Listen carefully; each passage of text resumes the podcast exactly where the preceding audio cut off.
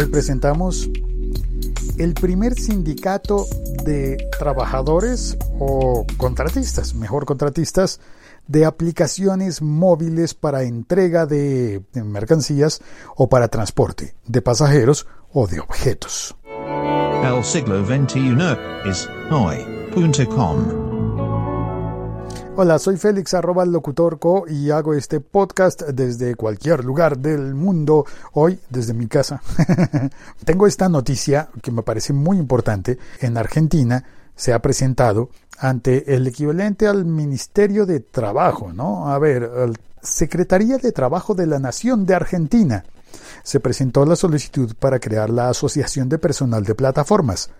A, Asociación, P de Personal de plataformas. APP. App. Se llama App. Una asociación que pretende ser una unión gremial de la cual hay un, ya un secretario general de sindicato. Se llama Roger Rojas. Está juntando a trabajadores que operan para las aplicaciones de Rappi, Uber y Glovo.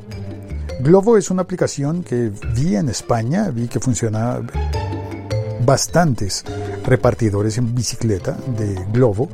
Sé que los repartidores de Rappi trabajan en bicicleta, pueden trabajar también en motocicleta.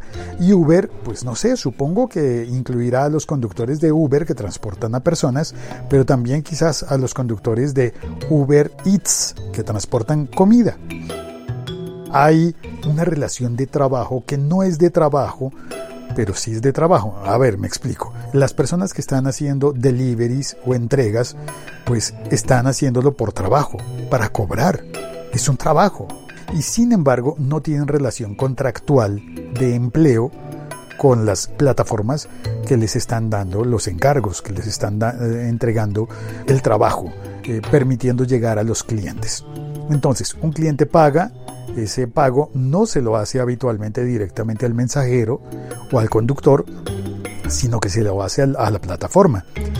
Claro, existe una excepción con Rappi, que el pago se le podría hacer al mensajero, pero digamos que en términos generales, la relación comercial entre el cliente y la plataforma no debería omitirse.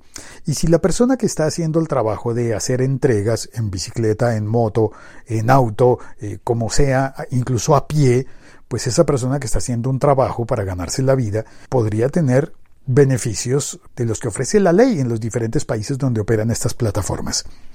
Esos beneficios de ley implican, por ejemplo, por ejemplo, en mi país, hablo por mi país, ARL, la aseguradora de riesgos laborales. Que hombre, que debería cubrir a que si una persona está cumpliendo con su trabajo en bicicleta por la ciudad y un día se cae, le ocurre un accidente, pues que haya una entidad que pueda responder y respaldar por su entrada al hospital y que no llegue allí como si estuviese paseando, porque no estaba paseando, estaba trabajando. Bueno, ese es solamente un ejemplo. Seguramente habrá más, eh, más detalles en esto, Voy a citar las palabras de Roger, el eh, secretario del sindicato, Roger Rojas, en el artículo de La República. Comillas. Estamos siendo víctimas del autoritarismo de las empresas cuando en el día a día nosotros somos los que movemos sus finanzas. Fuimos convocados a participar de las plataformas con consignas como sé tu propio jefe, pero rápidamente comenzamos a darnos cuenta que no podíamos decir nada. Me parece que esto tiene lógica. A ver, dentro de la legislación colombiana, por ejemplo, de mi país, existe la figura del trabajador independiente, que es lo mismo, es parecido al autónomo en España. Y seguramente en cada uno de nuestros países tiene una figura similar. Dentro de la lógica del trabajador independiente que trabaja por contratos de prestación de servicios, está que se cobra por la prestación de servicios. No se cobra un salario con prestaciones. Con prestaciones me refiero a seguridad social. No se cobra un salario con primas, con eh, subsidios, sino que se cobra una suma total por la prestación del servicio. Y eso es ser un trabajador independiente. Ahora bien, establece la ley, si no me equivoco, que cuando estás cumpliendo horarios y cuando existe relación de subordinación, ya no se trata de prestación de servicios, sino de algo que debe ser considerado como un empleo. Y existiría una relación entre el empleador y el empleado, por la cual debe haber seguridad social. No sé si hacia allá apunte este sindicato que se crea en Argentina, te dejo el enlace en las notas de este episodio podcast.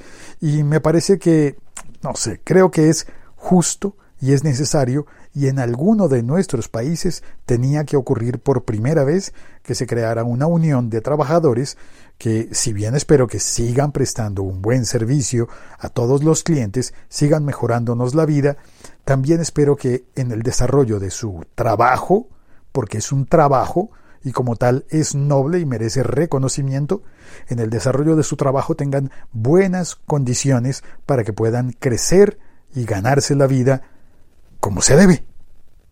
He dicho. Soy Félix y este es el siglo XXI es hoy.com. Por favor, comparte este episodio podcast con todas las personas que usen las plataformas y especialmente con las personas que estén trabajando para o dentro de estas plataformas. Rappi, Glovo y Uber. Gracias. Comparte este episodio, por favor. Chao. Cuelgo.